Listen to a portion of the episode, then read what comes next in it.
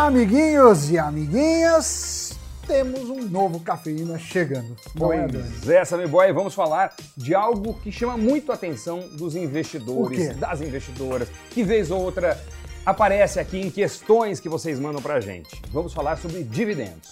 Dividendos. Eu tenho muita gente, principalmente na internet, que é fã de dividendos. Então, esse cafeína é dedicado para esta parcela e também para os outros. Mas Claro. essa parcela certamente gostará do de hoje. É, e se você não faz parte dessa parcela, assista, porque talvez ao final deste programa você goste bastante das estratégias que envolvem dividendos.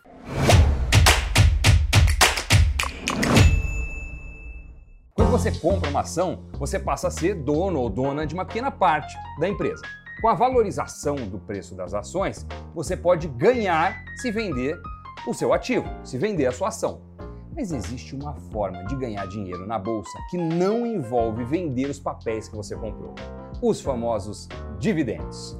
As empresas, quando têm lucro, podem distribuir parte dele, ou até integralmente, para os acionistas. Isso acontece geralmente no final do ano ou a cada trimestre. E caso você tenha ativos comprados na bolsa e a empresa vai distribuir, você tem direito a uma parte deles, ou seja, direito de dividendos. Olha, mesmo havendo um mínimo obrigatório, cada empresa distribui quantidades diferentes de dividendos, seguindo a própria estratégia de negócio. Algumas empresas pagam mais por não precisarem daquele dinheiro em caixa. Outras pagam menos por necessitar de caixa ou por estar realizando novos investimentos. Como o pagamento de dividendos depende do lucro obtido em cada ano, esses valores, lógico, variam ao longo do tempo. E se a empresa não lucrou, aí dificilmente ela pagará algum dividendo, né?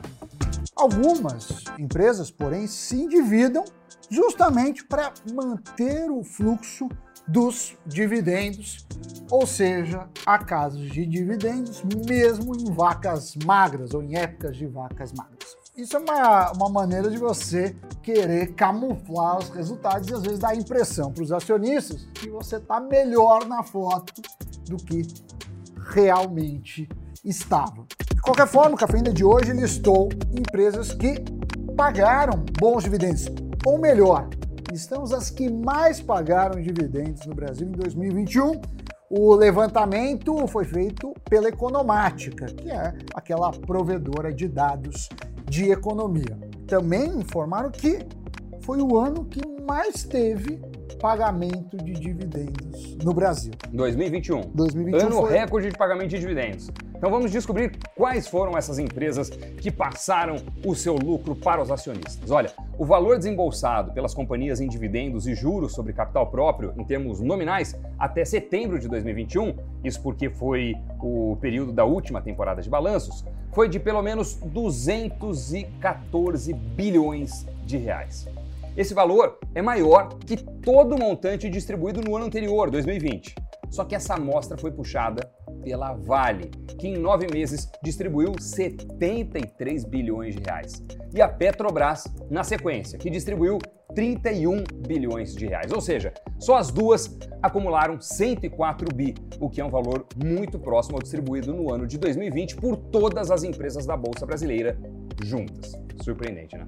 É, segundo a Economática, esse foi um ano completamente atípico, com excelentes resultados, com algumas distribuições extraordinárias de provento, além do destaque de algumas empresas que não são tradicionalmente boas pagadoras de, de dividendo, como veremos agora, pagando. Sendo assim, foi utilizado para esse levantamento o que chamamos de dividend yield, que é a quantidade de dividendos pagos em relação ao preço das ações. Todo o levantamento foi feito até o dia 22 de dezembro. O estudo também levou em consideração as ações do índice IBRX, que é o indicador que contempla as 100 maiores ações da bolsa. Vamos começar logo por quem encabeça essa lista, quem está em primeiríssimo lugar, a Braskem. Ela pagou incríveis 32% em dividend yields aos seus acionistas. Em seguida, vem a Gerdau Metalúrgica, com 20%. Depois, Petrobras e Marfrig, na casa dos 19%. Bradespar, 18%. Vale e Copel na casa dos 16%. Taesa com 13% e JBS, que pagou 12,7%. Vale aqui ressaltar que em anos anteriores, os dividendos e o JCP, que é o juros sobre capital próprio, pagos foram bem menores. E assim como falamos há pouco, até quem não tem tradição de pagar se destacou, inclusive em primeiro lugar, que é o caso da Braskem, que lidera nosso ranking, encostando nos 32%. Só que em 2020 ela não pagou nada de proventos. Em 2019 pagou 1,7% em todo o ano. Em 18 retornou 4,4 e em 17, 2017 pagou 3,6%. E como vocês podem ver aí nessa tabela, este mesmo cenário foi visto com a Gerdau, com a Petrobras, com a JBS e Marfrig. Essa última impressiona ainda mais porque a companhia não pagou nada de proventos aos seus acionistas nos quatro anos anteriores. Olha só, tá vendo? Uma empresa não pagar não significa que no futuro não possa vir a ser uma boa pagadora. Agora, é normal você se perguntar o motivo desse descolamento, né? A gente também. A questão é que em momentos em que as cotações das ações estão mais pressionadas, como a gente viu acontecer em 2021, isso faz com que o percentual de retorno em proventos fique maior. Já quando acontece o contrário, quando a ação está valendo bastante, está muito valorizada, o retorno proporcionalmente dos dividendos fica menor. E isso é um ponto bem importante para entender.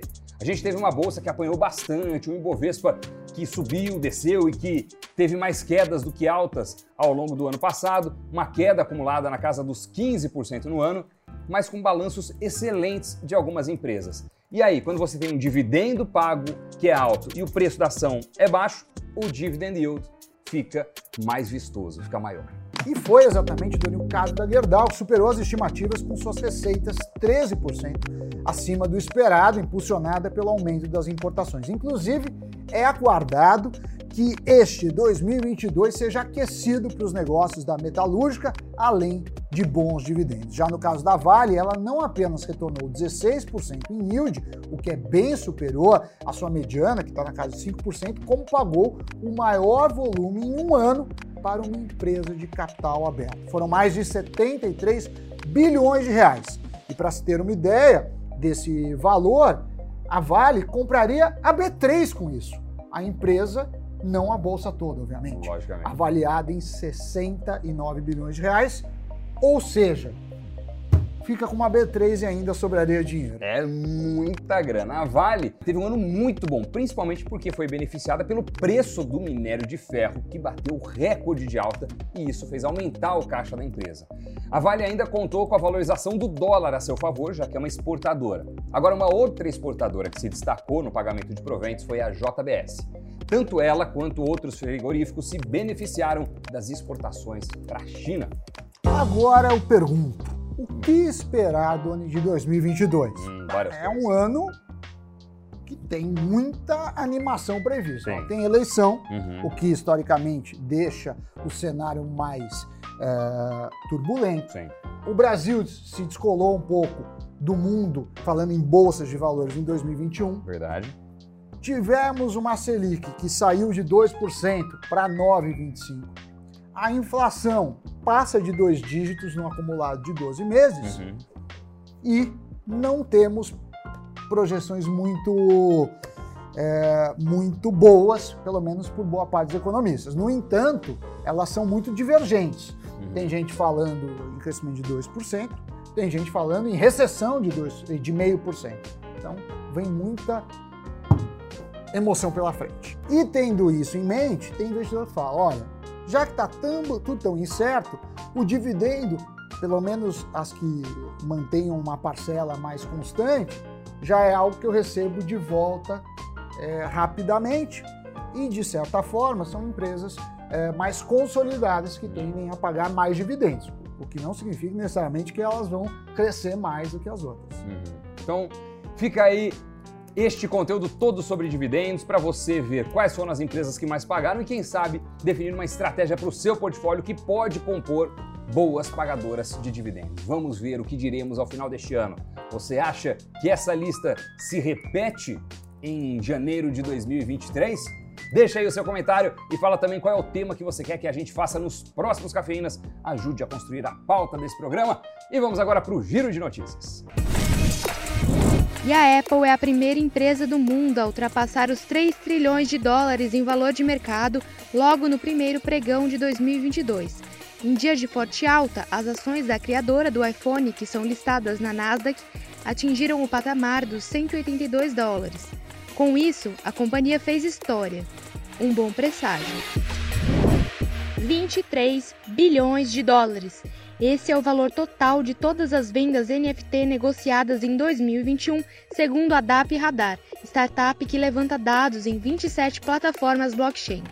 Em comparação, as vendas totais de NFT em 2020 valiam menos de 100 milhões.